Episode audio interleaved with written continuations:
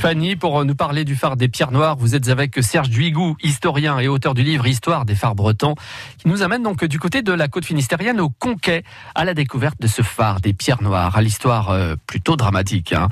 Euh, Serge commence d'ailleurs par nous parler de cette genèse du phare des Pierres Noires. Alors, les Pierres Noires, c'est un phare qui se trouve au large des côtes Léonard, là aussi, c'est dans le nord Finistère, au large du Conquet. Les travaux avaient commencé en 1866 et voilà que trois ans après, une corvette à roue à aube de la marine nationale, qui s'appelait la, Gorgone, fait naufrage ben, précisément juste à côté de là où les travaux euh, avaient cours. Et c'est un drame épouvantable dans la mesure où les 93 hommes d'équipage meurent noyés. Hein, donc ça frappe les esprits, vous imaginez. Et alors ce qui est paradoxal, quoi, c'est que ce chantier qui avait commencé en 1866 sur la roche du diamant doit être interrompu parce qu'on s'aperçoit que c'est pas la bonne roche, que on ne pourra pas continuer les travaux, qu'elle n'est pas du tout appropriée pour construire un phare parce que elle est trop immergée à marée, à marée haute, etc. Donc on doit recommencer un autre chantier sur un rocher d'à côté. Et là, le chantier va jusqu'au bout et euh, il aboutit euh, à l'inauguration du phare en, en 1872. Mais alors pour les pierres noires, ce qu'il faut souligner aussi, c'est la, la, permanence, la fidélité d'une famille de gardiennes phares aux pierres noires, c'est les Kerfridins.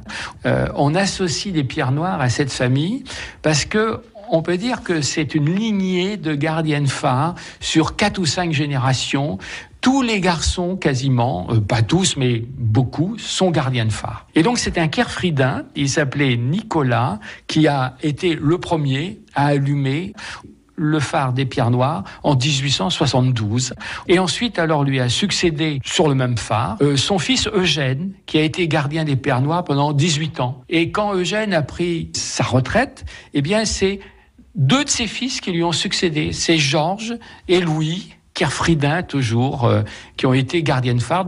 Donc on peut dire que les pierres noires ont toujours, pendant toute leur existence, ont été euh, gérées par des Kerfridins une lignée euh, de gardiennes phares, de père en fils, euh, pendant euh, plus de 100 ans. Voilà, le phare des pierres noires. Merci beaucoup, hein, Serge Duigou, au micro de Fanny Bivin pour ce rendez-vous d'été plein phare. Il est 7h44 sur France Bleu Brésil. Alors non seulement on aura notre horoscope, on saura qui d'ailleurs, hein, pour quel signe. Hein. Nous aurons une journée sereine dans laquelle vous pourrez vous imposer. Et on aura aussi une très bonne adresse pour circuit court à 8h-5 avec Juliette qui nous présentera Graines de Liberté, un établissement semencier. Ça, c'est bon pour les, les graines du jardin et les graines du potager, donc.